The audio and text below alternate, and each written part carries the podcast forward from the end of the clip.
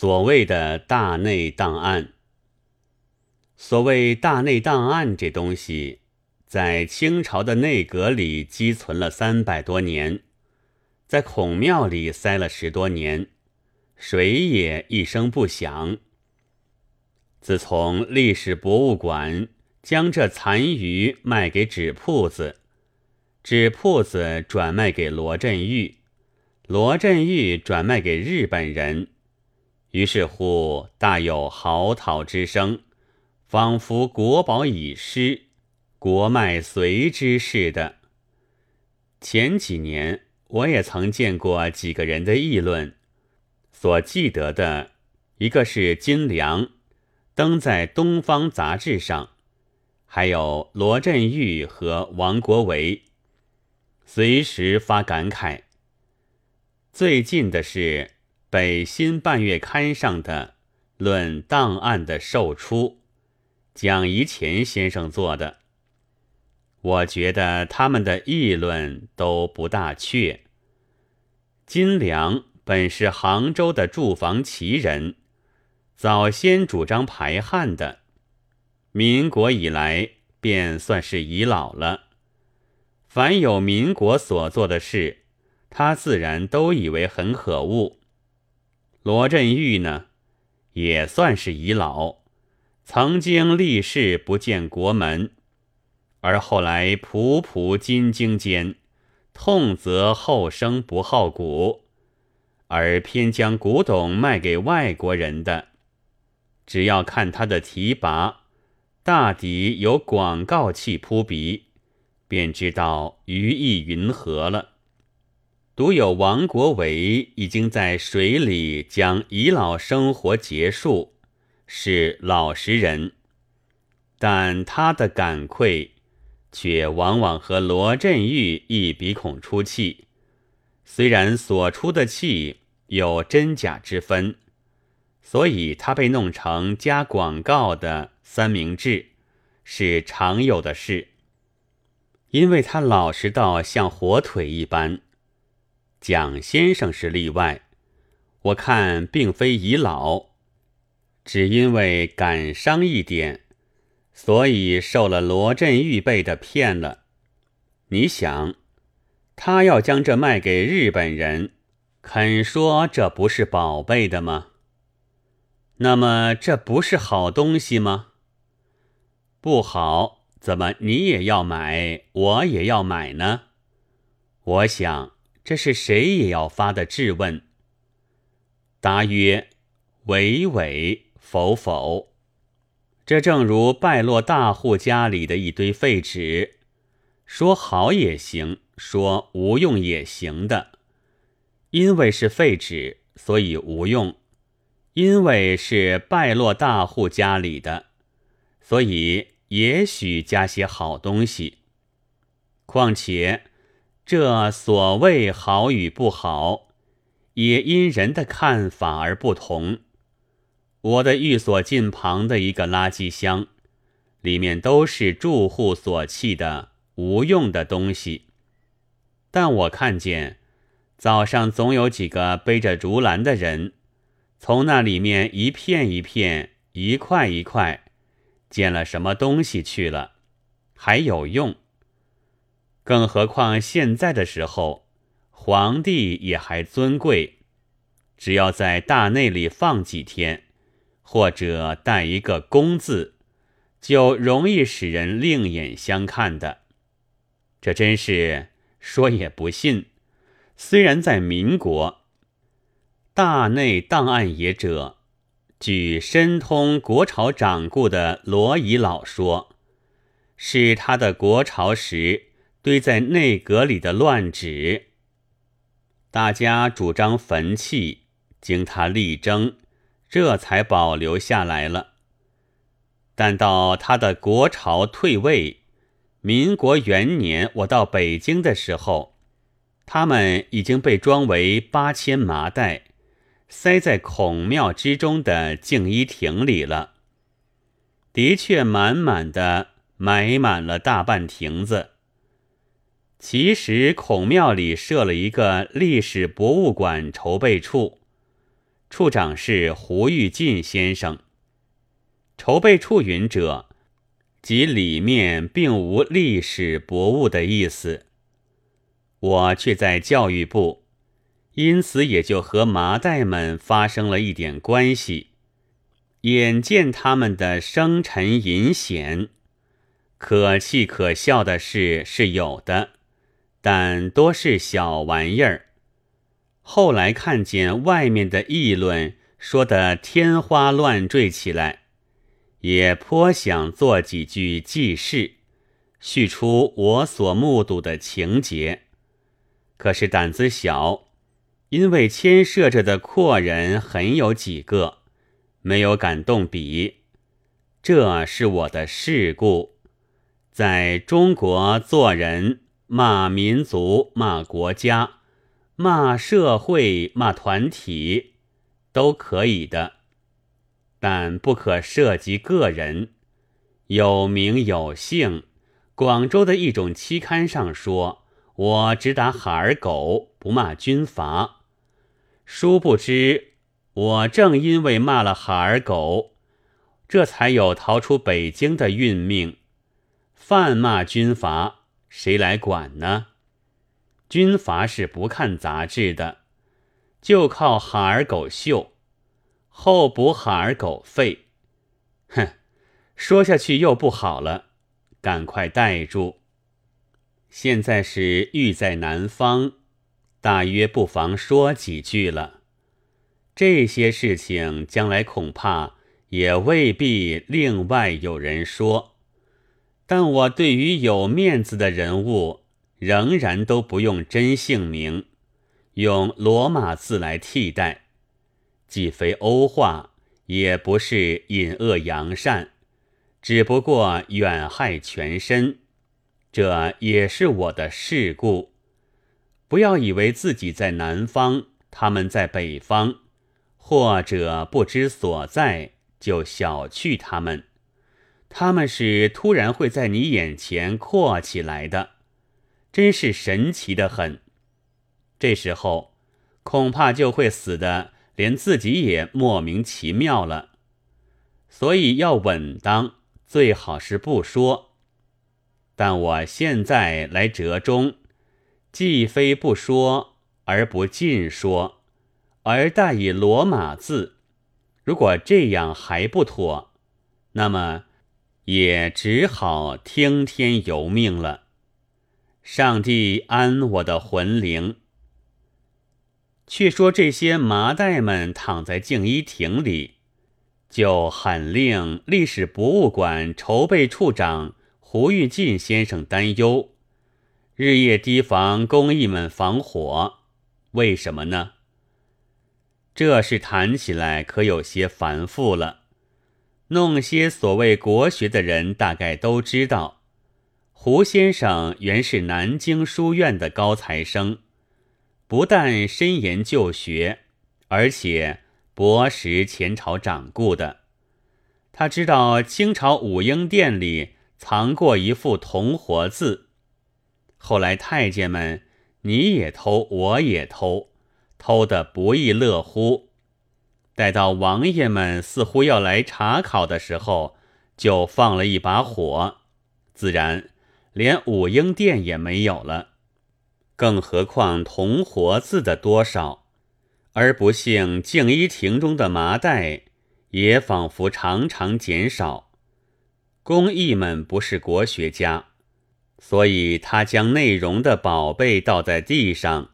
单拿麻袋去卖钱，胡先生因此想到武英殿失火的故事，生怕麻袋缺的多了之后，静一亭也照例烧起来，就到教育部去商议一个迁移、或整理、或销毁的办法。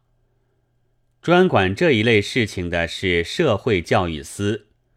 然而，司长是夏曾佑先生，弄些什么国学的人，大概也都知道的。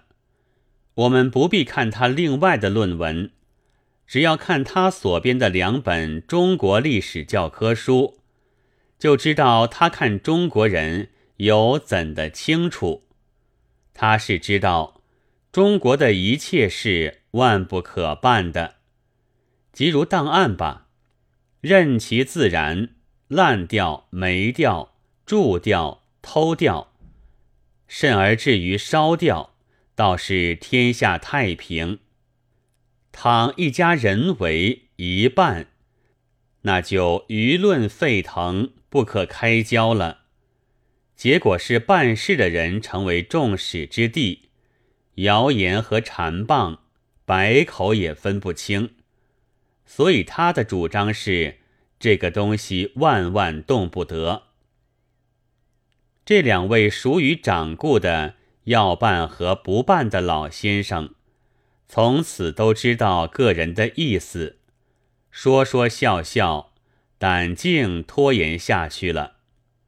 于是麻袋们又安稳的躺了十来年。这回是 F 先生来做教育总长了，他是藏书和考古的名人，我想他一定听到了什么谣言，以为麻袋里定有好的宋版书、海内孤本，这一类谣言是常有的。我早先还听的人说。其中岂有什么飞的绣鞋和什么王的头骨嘞？有一天，他就发一个命令，叫我和季主事试看麻袋，即日搬了二十个到西花厅，我们俩在尘埃中看宝贝，大抵是贺表、黄陵风。要说好是也可以说好的。但太多了，倒觉得不稀奇。还有奏章，小刑名案子居多，文字是半满半汉，只有几个也是特别的，但满眼都是了，也觉得讨厌。电视卷是一本也没有，另有几箱，原在教育部。不过都是二三甲的卷子，听说名次高一点的，在清朝便已被人偷去了，何况乎状元？至于宋版书呢，有是有的，或则破烂的半本，或是撕破的几张，也有清初的黄榜，也有实录的稿本。朝鲜的贺正表，我记得也发现过一张。我们后来又看了两天，麻袋的数目记不清楚了。但奇怪，这次以考察欧美教育池域的外次长，以讲大话出名的 C 参事，忽然都变为考古家了。他们和 F 总长都念兹在兹。在尘埃中间和破纸旁边离不开。凡有我们捡起在桌上的，他们总要拿进去，说是去看看。等到送还的时候，往往比原先要少一点。上帝在上，那倒是真的。大约是几页宋版书作怪吧。F 总长要大举整理了。另派了不远几十人，我倒幸而不在内。其实历史博物馆筹备处已经迁在午门，处长早换了外替，麻袋们便在午门上被整理。外替是一个奇人，京腔说的极漂亮，文字从来不谈的，但是奇怪之至。他竟也忽然变成考古家了，对于此道津津有味。后来还珍藏着一本宋版的什么司马法，可惜缺了角，但已经都用古色纸补了起来。那时的整理法我不大记得了，要知是分为保存和放弃，即有用和无用的两部分。从此几十个不远，即天天在尘埃和破纸中出没，渐渐完工。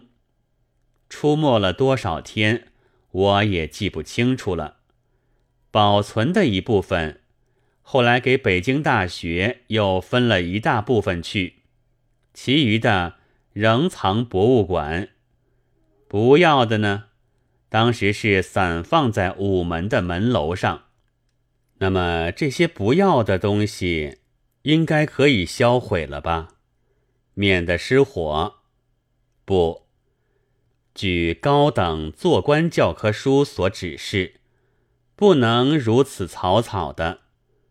派部员几十人办理，虽说倘有后患，即应由他们负责，和总长无干。但究竟还只一步，外面说起话来。指摘的还是某部，而非某部的某某人。既然只是部，就又不能和总长无干了。于是办公室，请各部都派员会同再行检查。这宗公事是零的，不到两星期，各部都派来了。从两个至四个，其中很多的是新从外洋回来的留学生，还穿着崭新的洋服。于是，挤挤锵锵，又在灰土和废纸之间钻来钻去。但是说也奇怪，好几个崭新的留学生，又都忽然变了考古家了。将破烂的纸片、卷片塞到洋裤袋里，但这是传闻之词，我没有目睹。这种仪式既经举行，即倘有后患，各部都该负责，不能超然物外，说风凉话了。从此，午门楼上的空气。便再也没有先前一般紧张。只见一大群破纸寂寞地铺在地面上，时有一二工艺手执长木棍绞着，拾取些黄绫表签和别的他们所要的东西。那么这些不要的东西应该可以销毁了吧，免得失火。不。F 总长是深通高等做官学的，他知道万不可烧，一烧必至于变成宝贝。正如人们一死，讣文上即都是第一等好人一般。况且他的主意本来并不在避火，所以他便不管了。接着他也下野了。这些废纸从此便又没有人再提起，直到历史博物馆自行卖掉之后，才又掀起了一阵神秘的风波。我的话实在也未免有些杀风景，近乎说这些残余的废纸里已没有什么宝贝似的。那么外面惊心动魄的什么唐画呀？数十经啦，宋版书啊，何从而来的呢？我想，这也是别人必发的质问。我想那是这样的：残余的破纸里，大约总不免有所谓东西遗留，但未必会有蜀刻和宋版，因为这正是大家所注意搜索的。现在好东西的层出不穷者，一是因为阔人先前陆续偷去的东西，本不敢示人，现在却得了可以发表的机会；二是许多造假的古董，都挂了出于八千麻袋中的招牌而上市了；还有蒋先生以为国立图书馆。五六年来，一直到此刻，每次战争的胜来败去，总得糟蹋的很多。那可也不然的。从元年到十五年，每次战争，图书馆从未遭过损失。只当袁世凯称帝时，曾经几乎遭一个皇室中人攘夺，然而幸免了。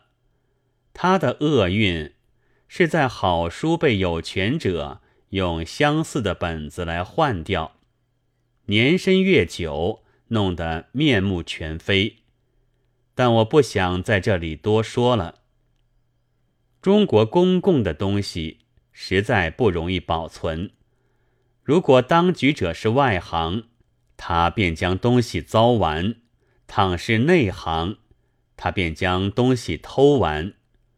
而其实也并不单是对于书籍或古董。一九二七年十二月二十四日。